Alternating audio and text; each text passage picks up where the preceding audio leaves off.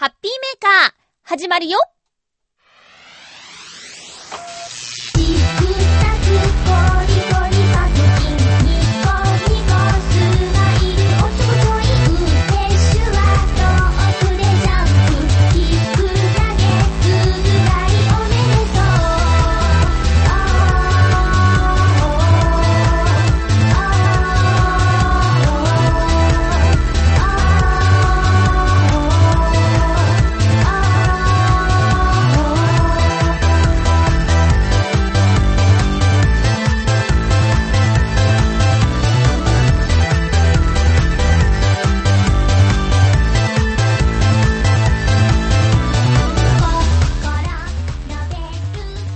25日、まゆっちょのハッピーメーカー。この番組は、ハッピーな時間を一緒に過ごしましょうというコンセプトのもと、ちょあへよ .com のサポートでお届けしております。9月最後の、ハッピーメーカーですが、え週末は少し肌寒いくらいだったのに、月曜日、今収録しているのは月曜日なんですけど、なんだか、暑いね。うん。週末との気温差がおよそ10度くらいあるんだって。本当に体調を崩さないように気をつけたいですね。ということで、今日もハッピーメーカーは皆さんからのお便りと一緒にお届けしていきたいと思います。最後までお付き合いください。よろしくお願いします。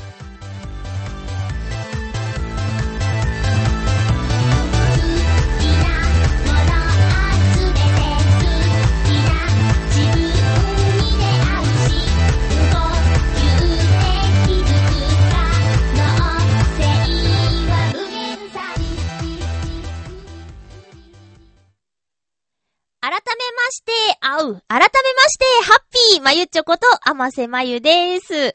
皆さん元気ですか？まゆちょは元気ですよ。えーとね、ちょっとごたごたしていた身の回りであった出来事なんですが、それも、なんとか一段落というか、えー、ここからスタートというかっていう感じの事態にまで落ち着いたというか、なんというか、まあそういうぐちゃぐちゃした状況なんですけどね。うん、わかりづらいですな。えー、まあそんな中ですね、えっ、ー、と、私の、好きなものの一つ、お笑い。お笑いの大きなイベント、キングオブコント2012が開催されました、この週末。えー、コントの日本一を決めるという、この大会なんですけど、司会はダウンタウンさん。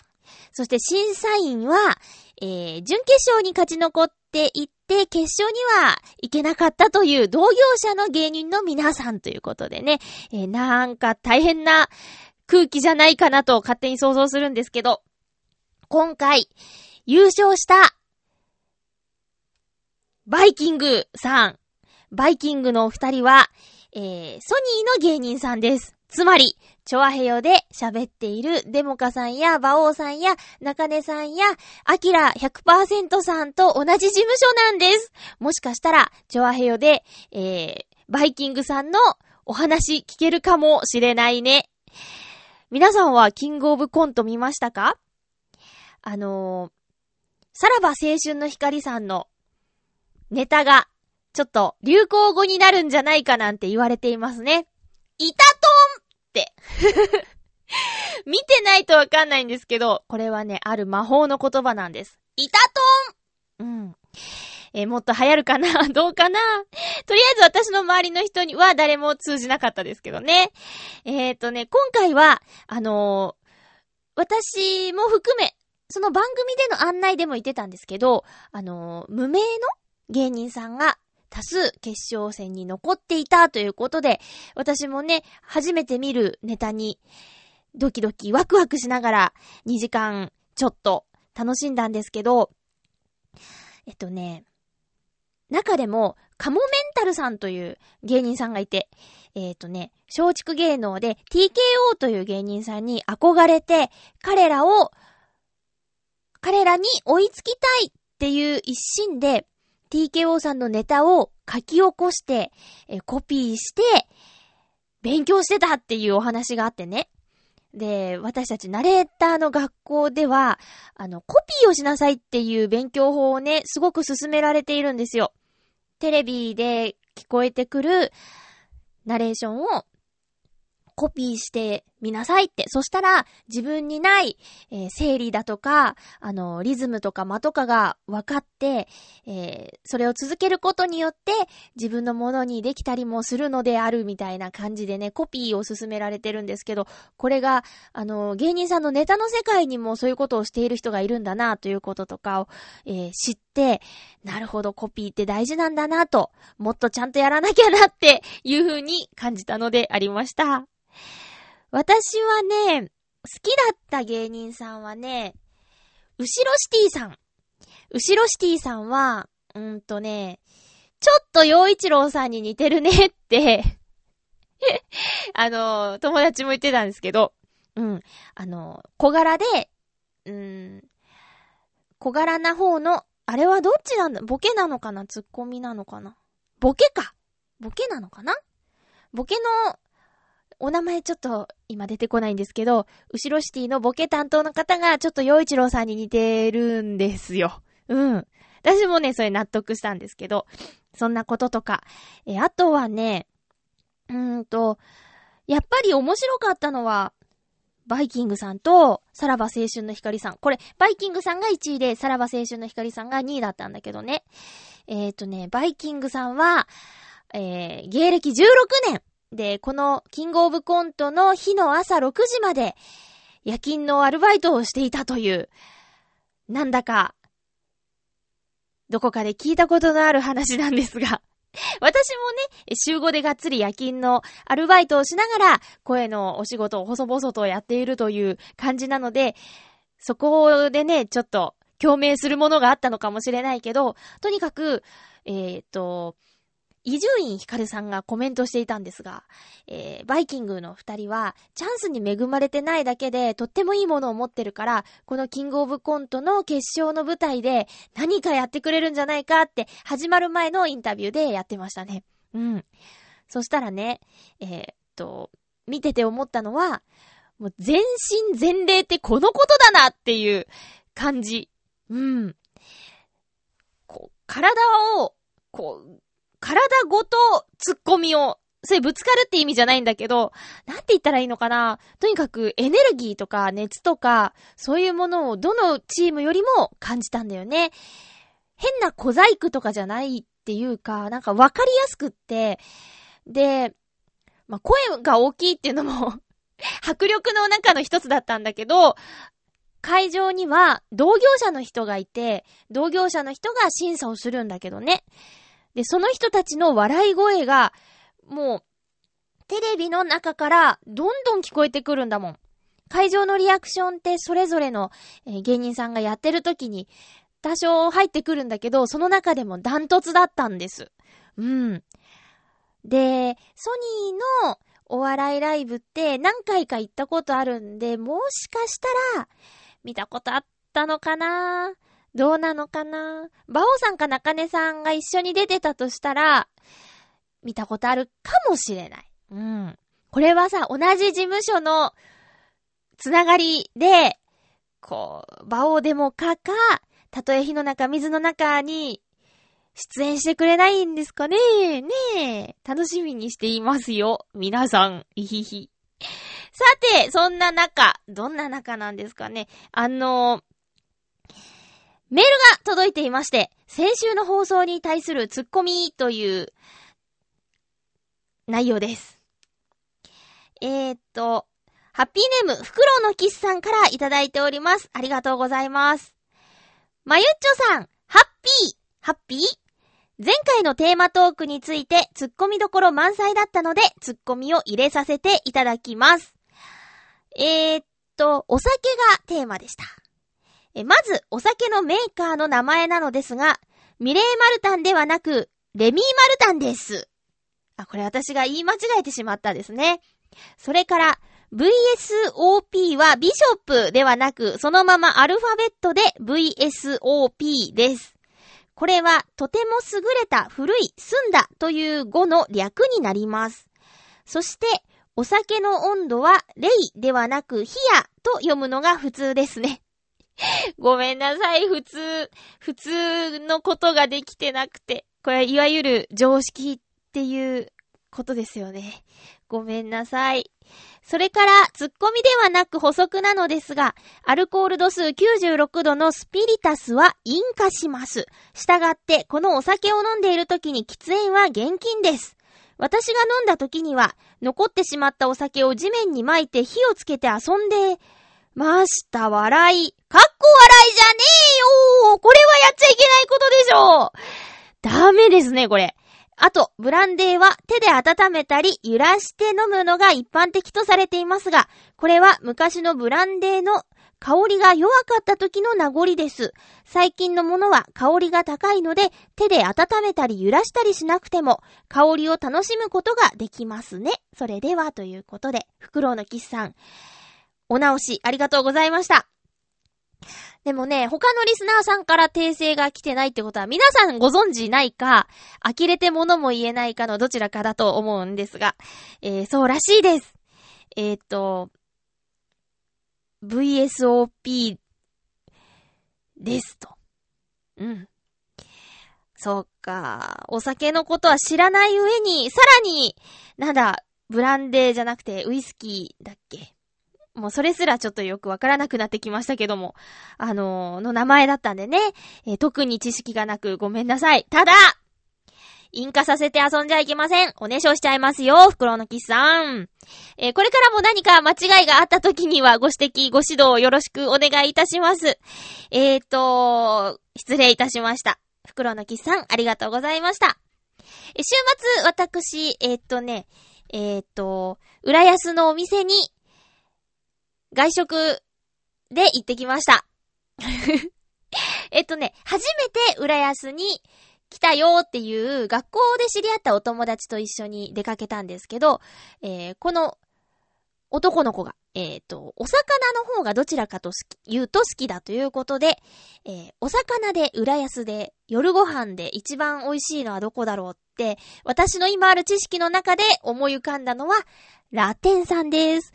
チョアヘオ .com の1周年記念の時も飲み会をね、ラテンさんでやらせてもらったんですけど、そこの銀だらの煮付けをね、えー、おすすめしたくって行ってきました。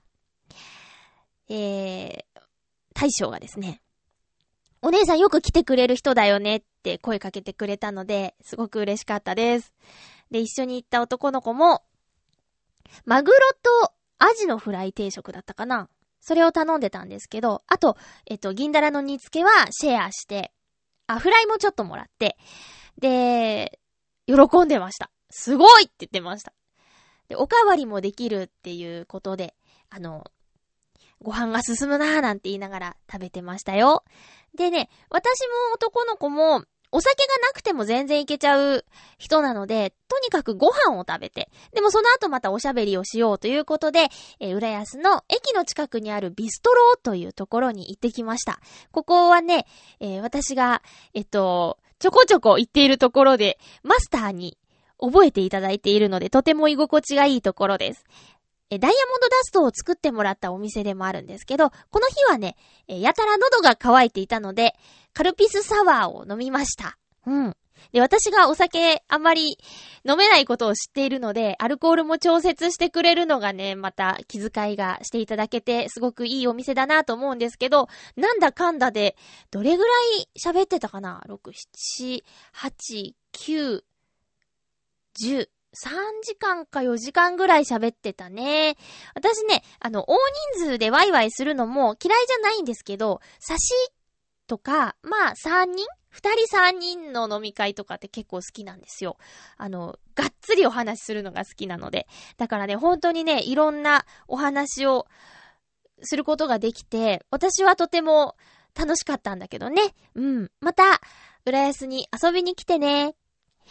そして次の日、あの、会社の上司二人が勉強会をやってるって言うんで、パソコン勉強会ね。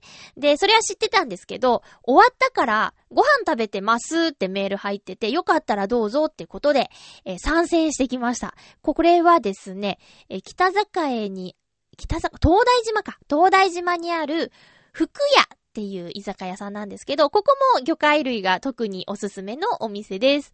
えっ、ー、と、ぐるっと浦安っていう番組で紹介したこともあって、一度行ったことあるんですけど、今回2回目で行ってきました。ここで美味しいなって思うのが、ハマグリとほうれん草のえー、煮たもの。あなんて言うんだっけな。とにかく、ハマグリとほうれん草のなんとかです。えー、これね、えっと、もちろん、ハマグリとほうれん草をもぐもぐするっていうのも、ありなんですけど、スープが結構タプタプに入ってるんで、あの、美味しい出汁の出ているスープをこう、ごくごくしながらっていう感じですね。で、この日はね、私お酒は飲まず、ただただお話をしまくるというね。私が参加してから3時間経ってたんで、えー、彼らは何時から飲んでいたんだろうという、顔が真っ赤っかでしたけどね、二人とも。そんな週末を過ごしました。えー、っと、これから食欲の秋、秋あるのかな？急に冬になっちゃうかもしれないけど、えー、に向けてですね、またまた美味しいお店があったら紹介していきたいと思います。浦安に来た際には、服屋さん、そして、ラテンさん、ビストロさん、行ってみてはいかがでしょうか？それではコーナーに参りましょう。ハッピートークハッピートークのコーナーです。今日のテーマは、運動会で好きな競技ということで皆さんからメッセージいただいていますよ。ありがとうございます。紹介していきましょう。えー、っと、ハッピーネーム、うーん。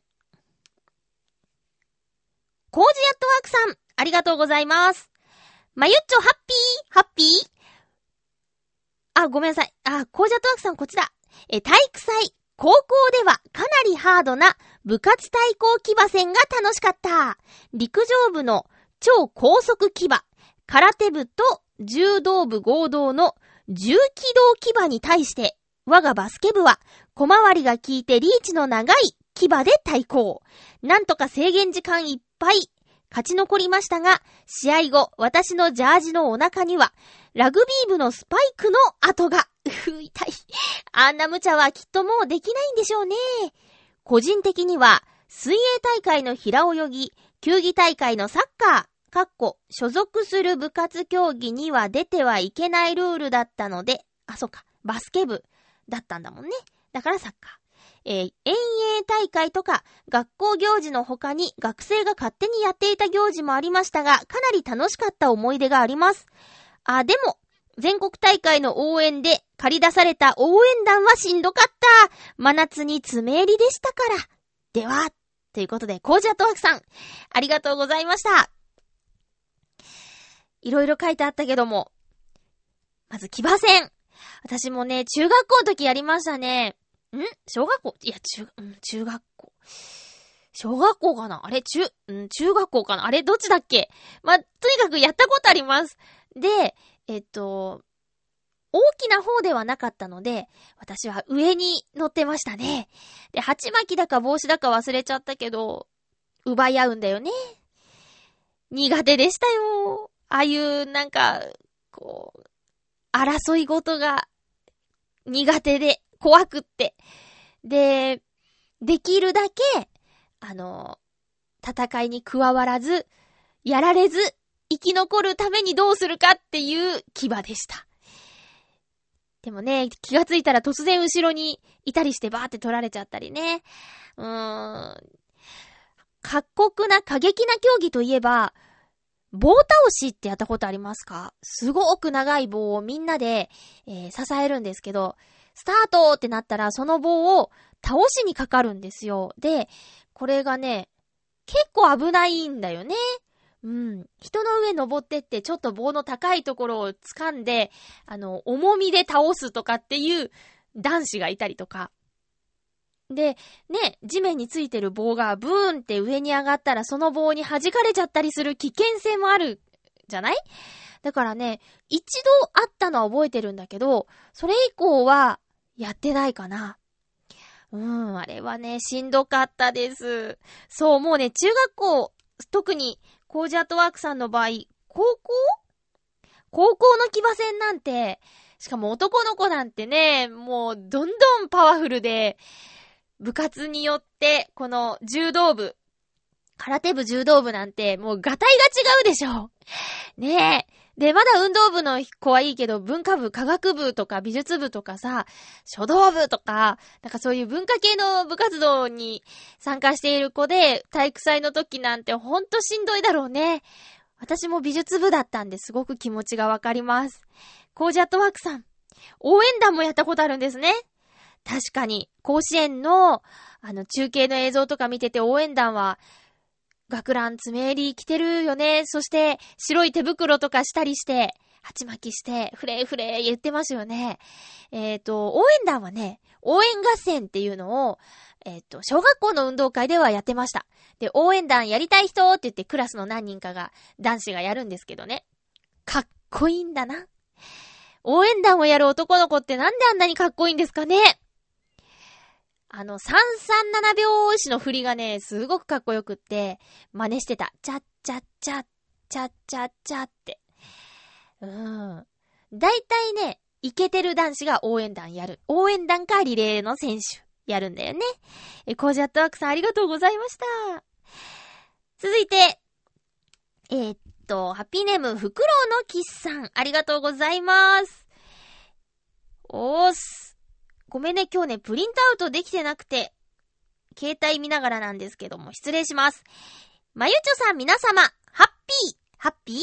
今回のテーマ、好きな運動会の競技について。私の場合は、ん？脱走ですね。かっこ笑い。かっこ笑いじゃねえよ。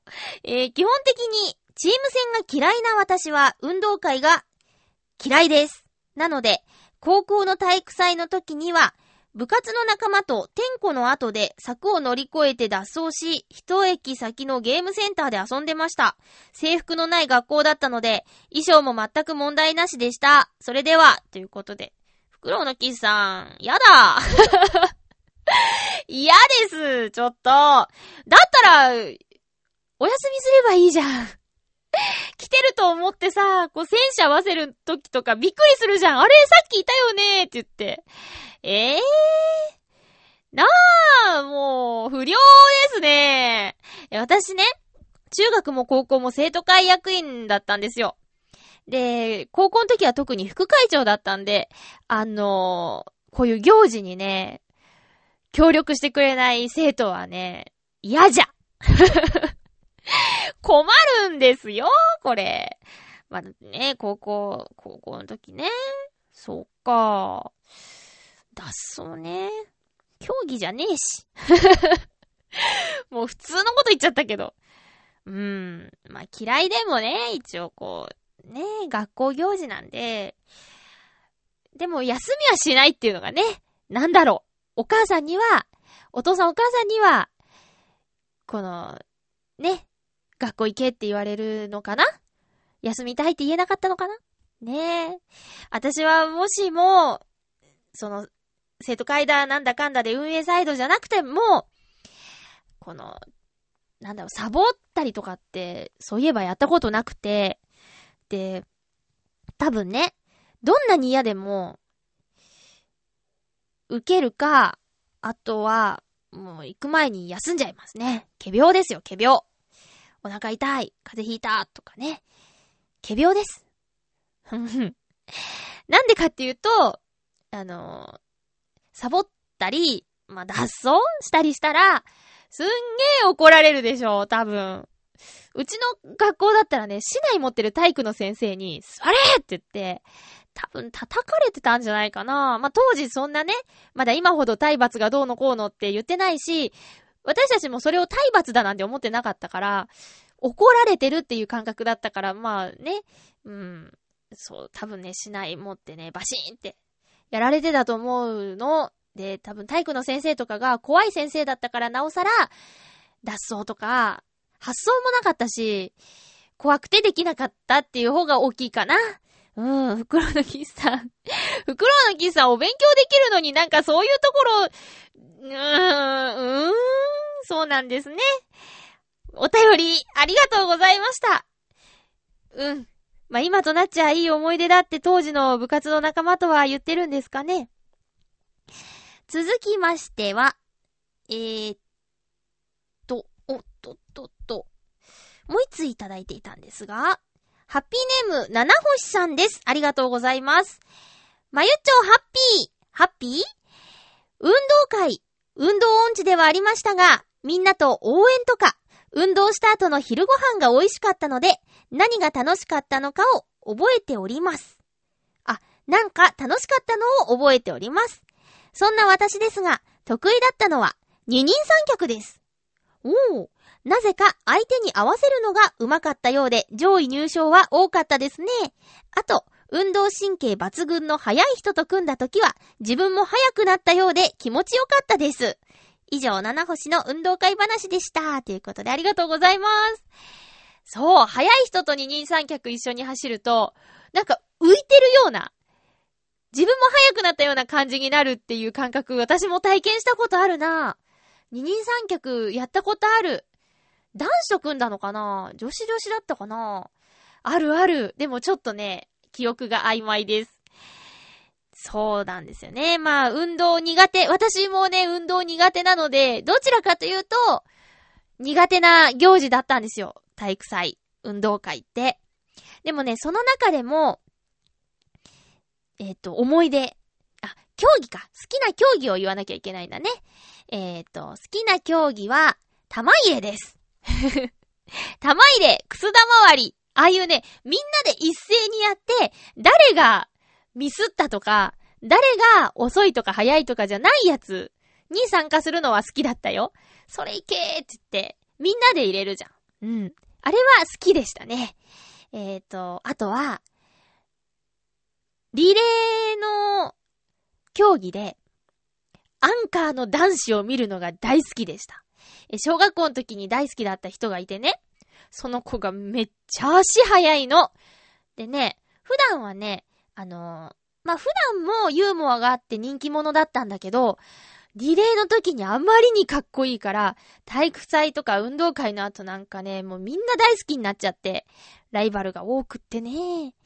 で、すごく印象に残ってるのがね、あの、6クラスあったんだけど、確か彼のクラスは、最終走者の段階で5位か4位か、結構ね、後半の方だったの。それをね、彼が走ることによって1位になったっていうね、年があったんですよ。もうそん時はね、涙が出ました。ちなみに違うクラスです。あの、抜かされちゃった方のクラスなんだけどね、私は。うん、かっこいいと思ってさ。そんな思い出があります。あとね、苦い思い出は、中学校の時に部活の部長が走らなきゃいけないっていう、今でもよく思い出せないんだけど、競技があってね。で、私は美術部の部長だったんですよ。で、えー、っと、運動部だけやるんじゃないのかと思っていたら、美術部も科学部も走らなきゃいけなくて、ものすごく恥ずかしい思いをしたという思い出があります。あとはね、小学校の時は運動会の時に、えっと、放送委員会で、えー、放送席を担当していたっていうのは、いい思い出かな。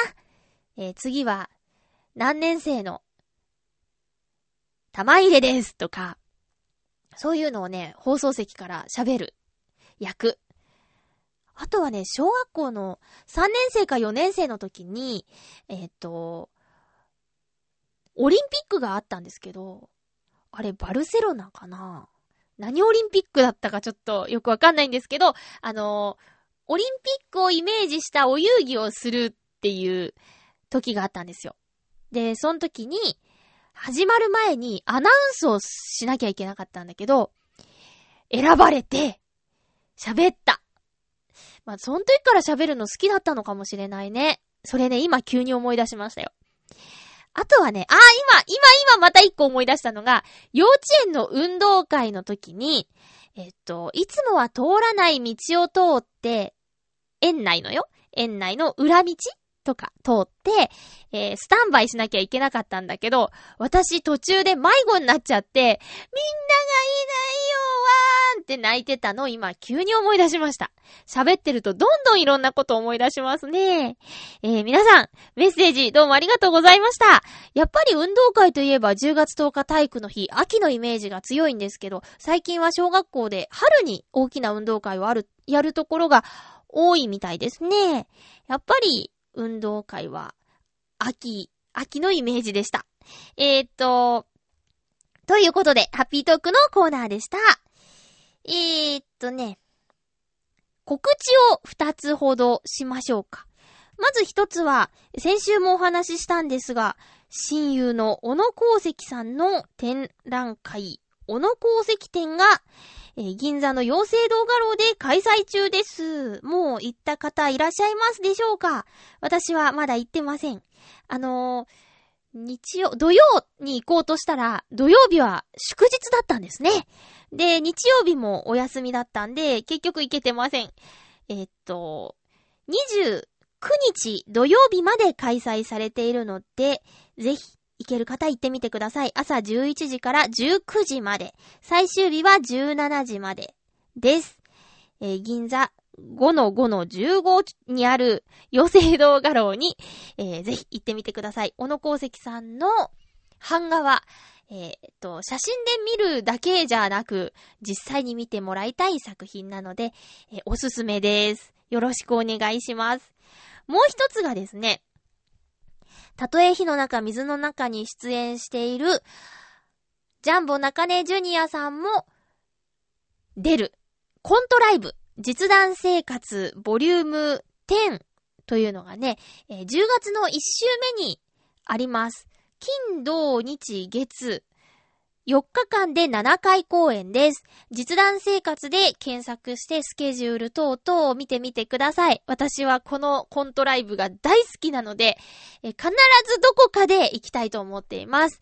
本当におすすめです。ちなみにジャンボ中根ジュニアさんは、最近、八方美人にえー、ゲスト出演しているんですけど、過去放送から聞いてください。そこで実弾生活の話もね、ちょこっとしているので、えー、興味のある方は、聞いてみてくださいね。ということで、えー、今週もですね、あの、ちょっとコンパクトな感じで、えー、と、お送りしてきました。ハッピーメーカーですが、そろそろお別れのお時間です。え、次回の予告をします。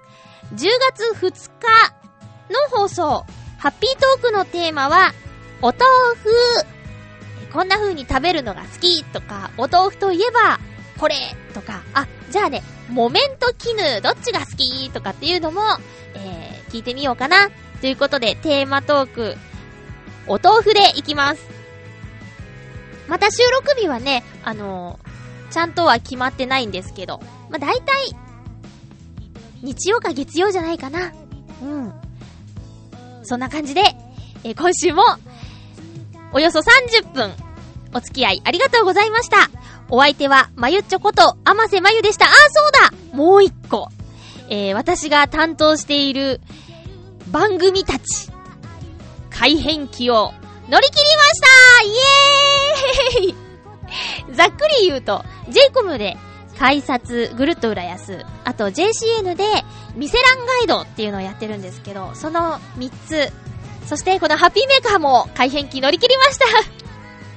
これ関係あるのかな？それからね、あの、その他ちょこちょこやっているのも、すべての番組が終わることなく、えー、また10月から、テレビで、ケーブルテレビですけどね、テレビで、そしてラジオ、まあ、ウェブですけどね、えー、お耳にかかりたいと思いますので、よろしくお願いします。お相手は、まゆっちょこと、あませまゆでした。また来週、ハッピーな時間を一緒に過ごしましょう。ハッピー!